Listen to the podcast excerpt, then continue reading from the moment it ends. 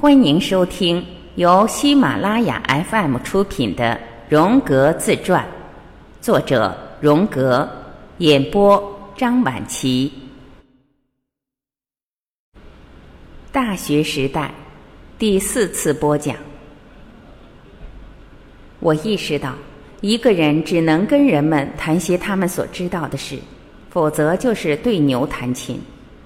天真无知的人并不知道，与人谈论些他们所不懂的事是一种怎样的侮辱。只有当前者是个作家、记者或诗人时，他们才会谅解这种毫不客气的行径。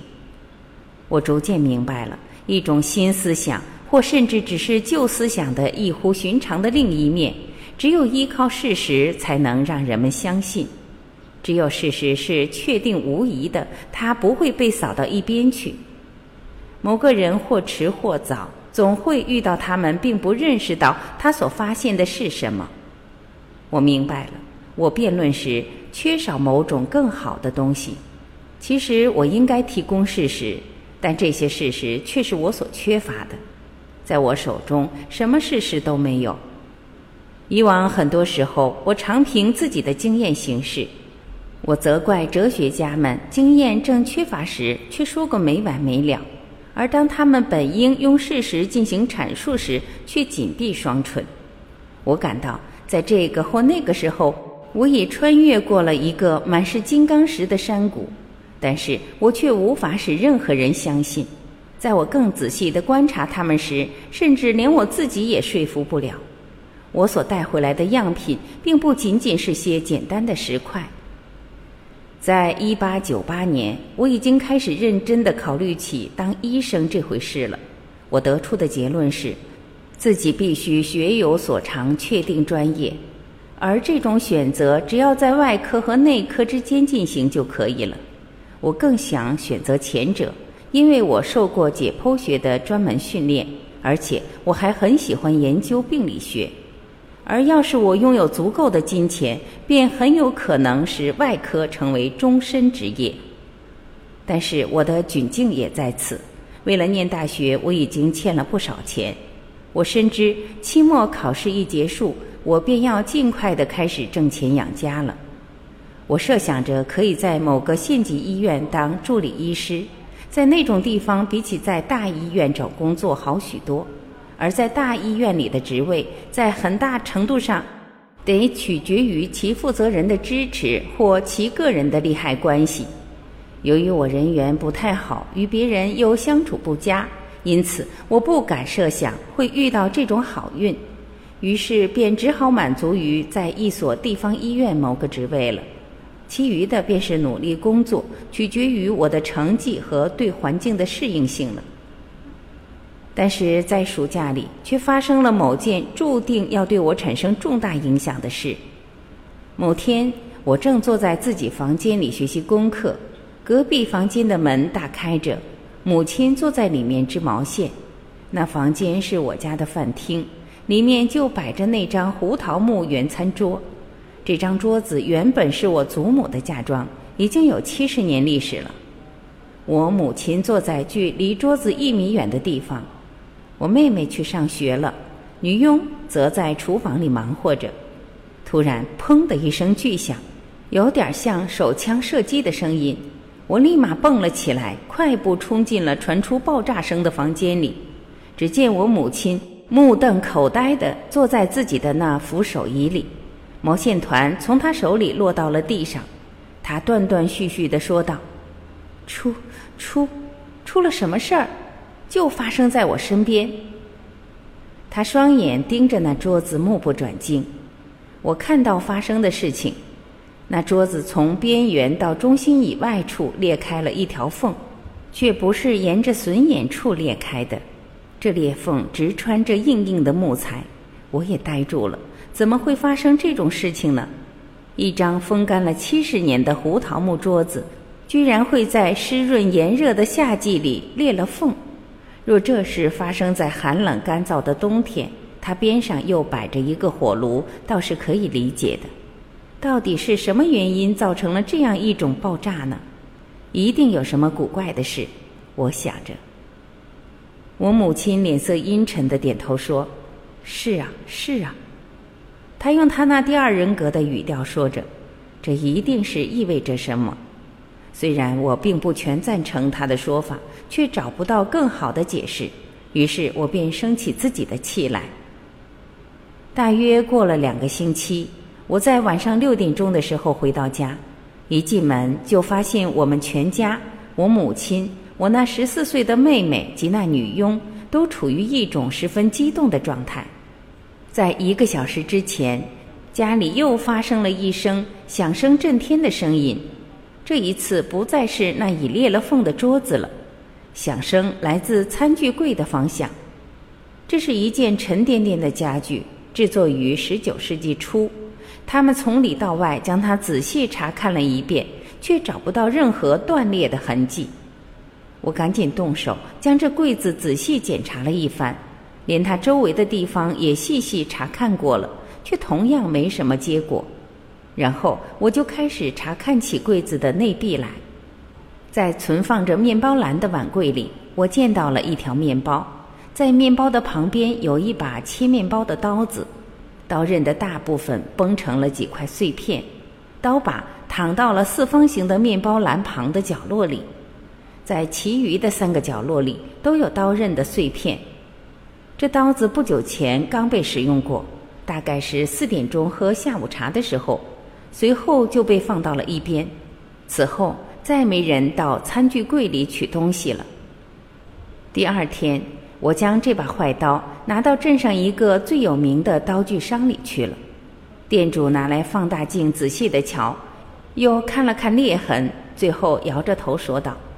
这把刀子没有问题，钢也很不赖，肯定是有人故意将它一片片的弄成这样的，这是能够办到的。譬如将刃插进抽屉的裂缝里，然后一次拆掉一片，当然还可以用这办法从高处让它朝下落到石头上。但是好钢是不会炸裂的，绝对是有人逗你玩吧。我母亲和妹妹那时正在房间里。这突然的巨响吓了他们一跳，母亲的第二人格瞧着我，那眼神颇具寒意，但我却不知道该说什么好。我完全感到不可理解，对于已发生的事也给不出什么合理的解释。我只得承认这件事给我留下了深刻的印象。桌子裂开缝和刀子破碎了，这到底是怎么了？假如这是极其偶然的巧合。这实在是太没有道理了。出于偶然的机会，莱茵河竟有一次也能够倒流了。但是我觉得这肯定不会发生的。但是却没有其他的原因可以解释这类现象。那么到底是怎么了呢？几周之后，我听说有几个亲戚一直在研究桌子自己转动的事。他们中还有一个巫师，那是一个刚满十五岁的小姑娘。这几个人都想让我见见这个巫师，据说这个人能使人进入梦游状态，还能招来魂灵。听他们这么说，我随即便联想到了在我们屋里发生的那两件古怪的事儿，我就接着揣度，他们的发生可能以某种方式与这位巫师大有关联。于是我便开始练习他们的降神会，在每周六傍晚。定期在我亲戚家里举行。渐渐的，墙的四壁及桌子发出啪啪声方面有了结论。不依赖于降神者，桌子会移动是令人起疑的。而且我很快发现，对这种实验增加某些限制性的条件，一般来说会有妨碍性效果。最后，我发觉桌子是自动发出啪啪声的。随后便将注意力转到传递信息的媒介上来。在我的博士论文里，我列举出了这些观察的结果。经过大约两年的研究，我们甚至已经开始厌烦这类事了。我发现了这位巫师企图通过诡计来使人相信这类意象，而这便使我从此不再参加这类实验了。我后来对此十分后悔。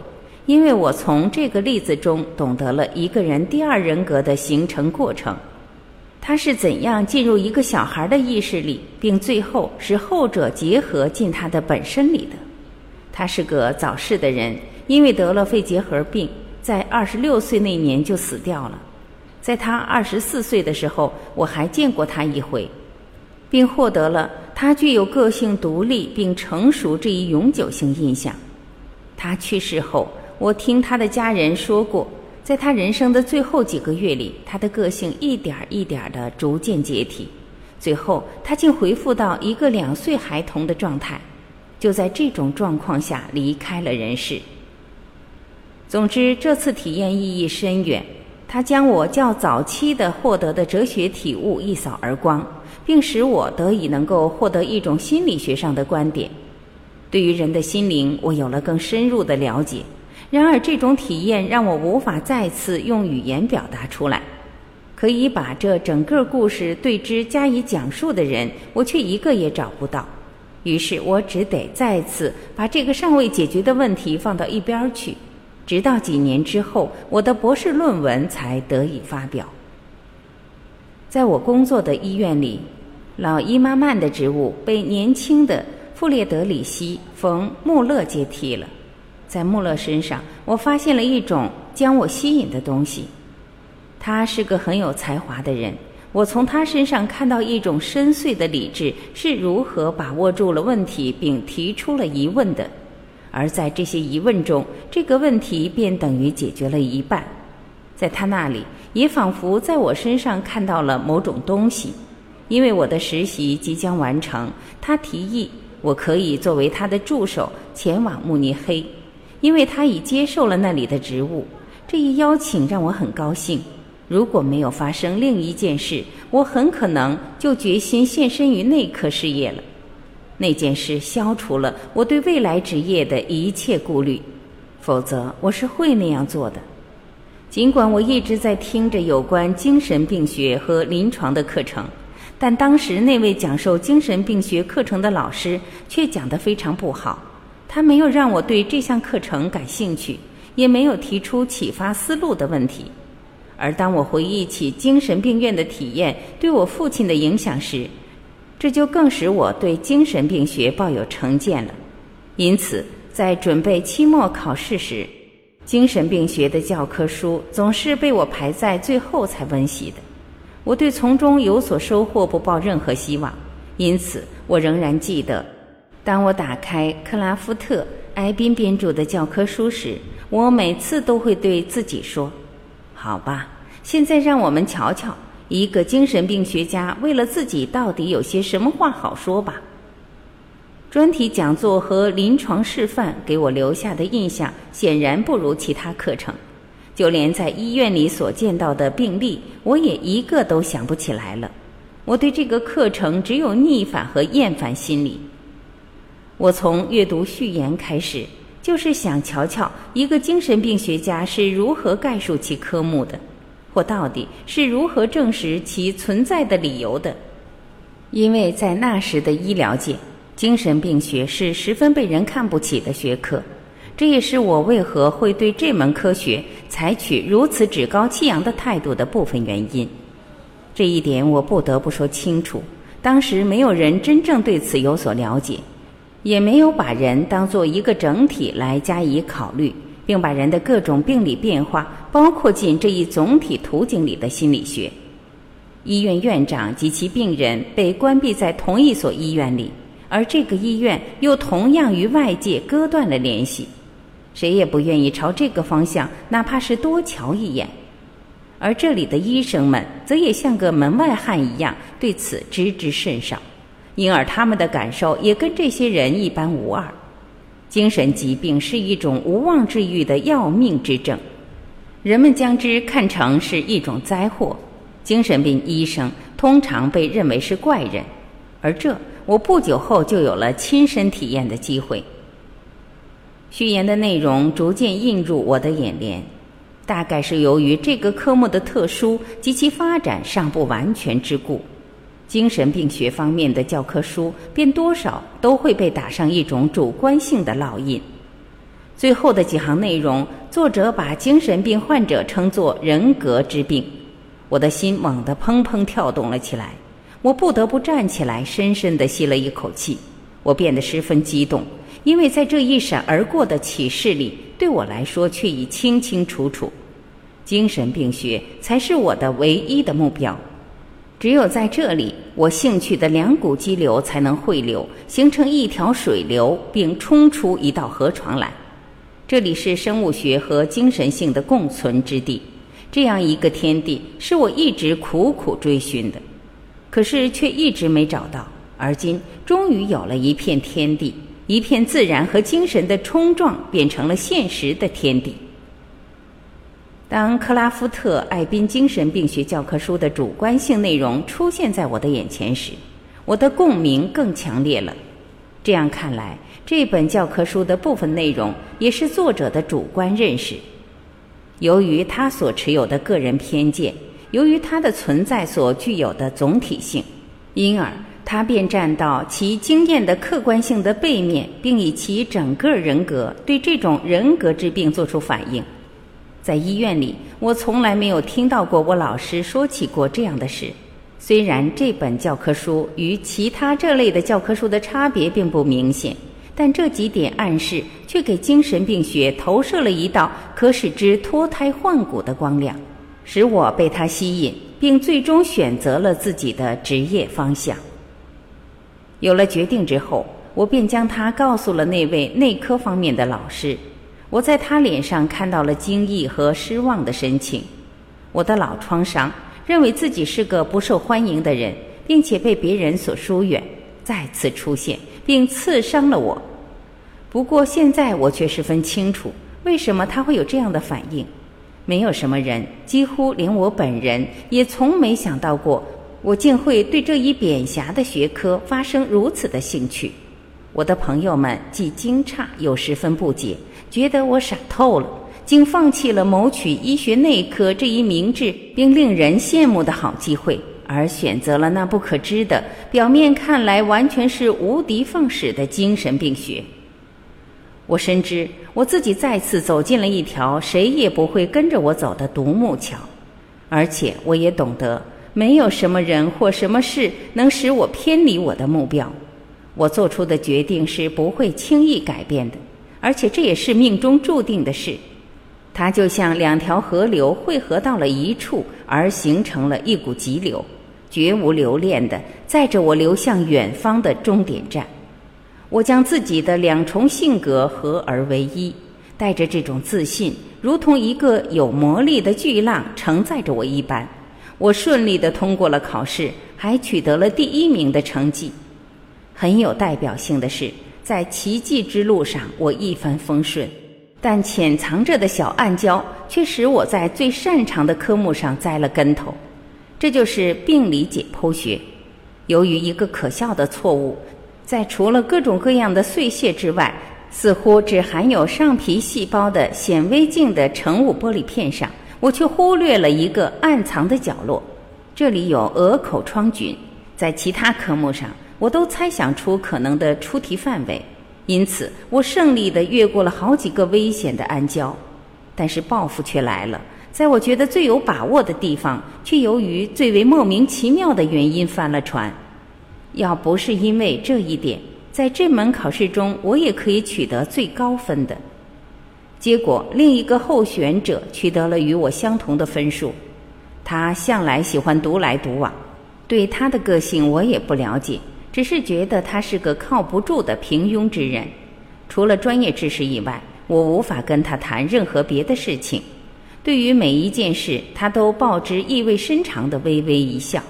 这种微笑不禁使我想到了埃伊纳岛的希腊雕像，他有一种高人一等的优越感，但是在这种神气之下，他却往往显得手足无措，并且露出失败的狼狈样来。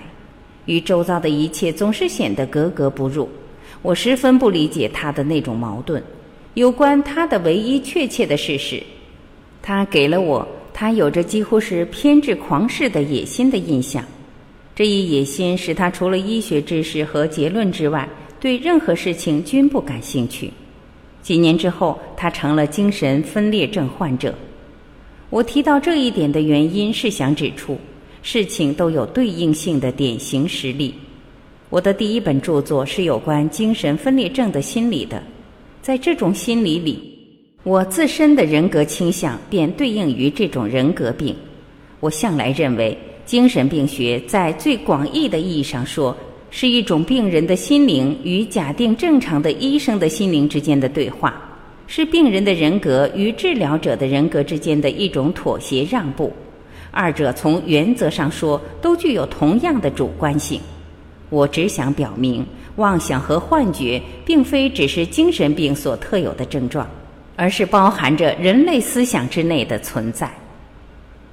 期末考试结束的那天晚上，我让自己享受了一回，这是我人生中的首次奢侈之举——去戏院看戏。这也是我渴望已久的。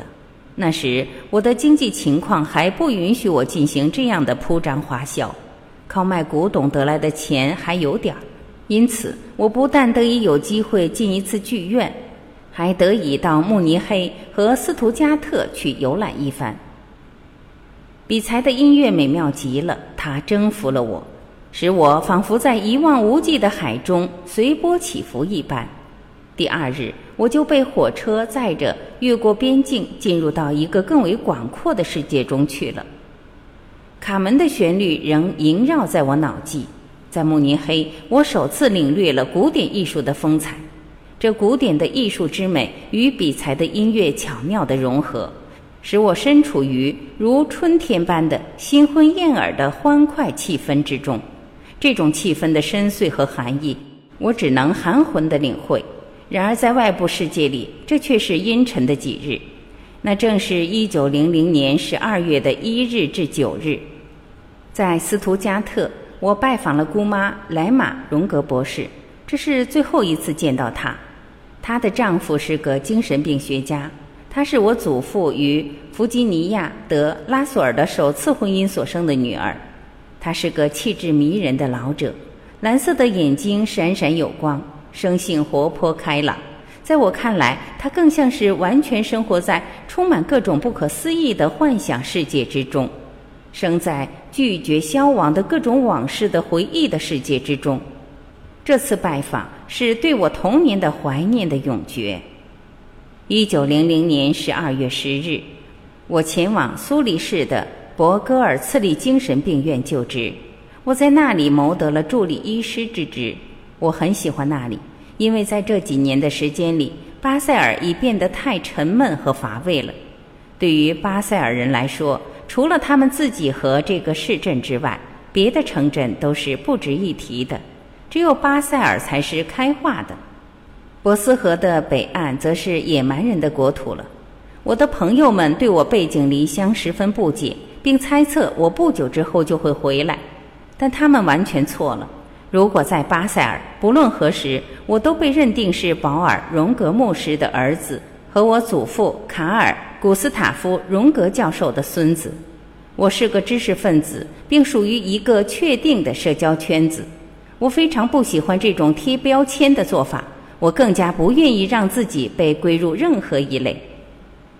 巴塞尔知识界的气氛，在我看来是十分令人羡慕的，它具有世界性，但悠久的传统观念却给我以束缚，让我透不过气来。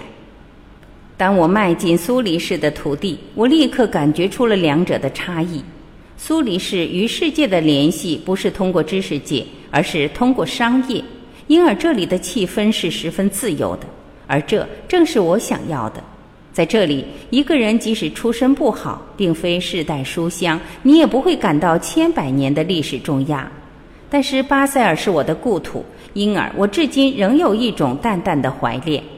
尽管它而今已不再是我记忆中的样子了，我至今仍然记得同巴赫奥芬和雅各布·布尔克哈特在街上漫步的旧日时光，仍然记得大教堂后面那座老旧的牧师会堂，还有留存在记忆深处的那横跨莱茵河河面的那座半木石结构的古桥。我要远离巴塞尔，这让我母亲很难过。我当然了解这个。但是对此我却无能为力，我没法助他解除这种痛苦，只能靠他自己勇敢地承受着。母亲同比我小九岁的妹妹住在一块儿。我妹妹是个清秀而羸弱的人，她与我有很多地方都不像。她好像生来就注定了一辈子要当老姑娘似的，而她也确实终生未嫁。但他自己养成了不同于常人的个性，我十分佩服他的处事态度。他有天生的高贵气度，但是不幸英年早逝，因为他必须要经受一次据称是没有任何危险的手术。就因为这次手术，他不幸去世了。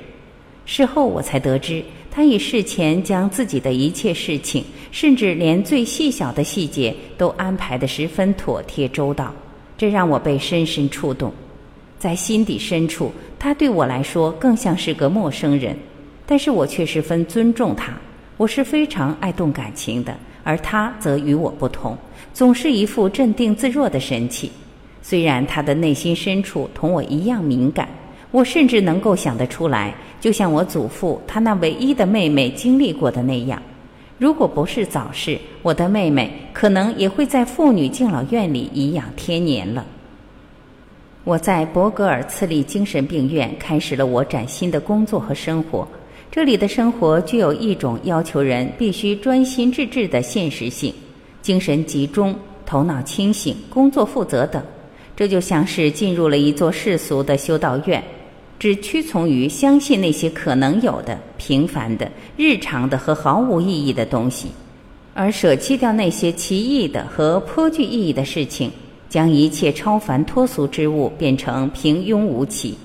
从此之后，有的只是空空如也的表面，以及那些没有连续下去的开始，只是孤立存在的毫无相关性的事件。只是范围越缩越小的知识，只是据说是问题的失败，只是令人沮丧的狭隘的个人视野，以及日常事物那无边无岸的琐屑之中。一连六个月，我将自己关进在那犹似修道院的围墙之内，为的是要将这精神病院的生活及风气习以为常，而为了使自己熟悉精神病患者的思想与心理。我又将五十卷的精神病学概论从头至尾一页页地阅读了起来。我想要找到一个答案，那就是人类的心灵在面对其本身的毁灭情境时会作何反应呢？因为就我所知，精神病学能清楚地表达，在精神病出现之时是如何支配那所谓的健康头脑的那种生物学反应的。我的兴趣点不仅在病人身上。也在我的同事们身上，在随后的几年时间里，我暗地里编制了我那些瑞士同事在遗传背景方面的统计数字，从中获益良多。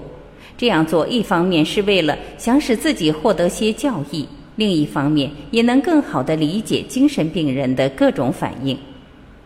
我全身心地投入在研究工作之上，也因此使我与我的同事们的距离越来越远。他们当然不会了解精神病学对我竟然有如此大的吸引力，而我又是多么急于想参透其玄机。那时候我在治疗方面的兴趣不大，但对于正常性的病理变异却兴趣横生，因为我看出它是我深入了解精神病人的途径。我获得了久已渴望的机会，得以更深入地洞察那些能产生客观生活的主观实验。我既没有超然于我自己，并以真正客观的方式来观察自己命运的欲望，也没有这种能力。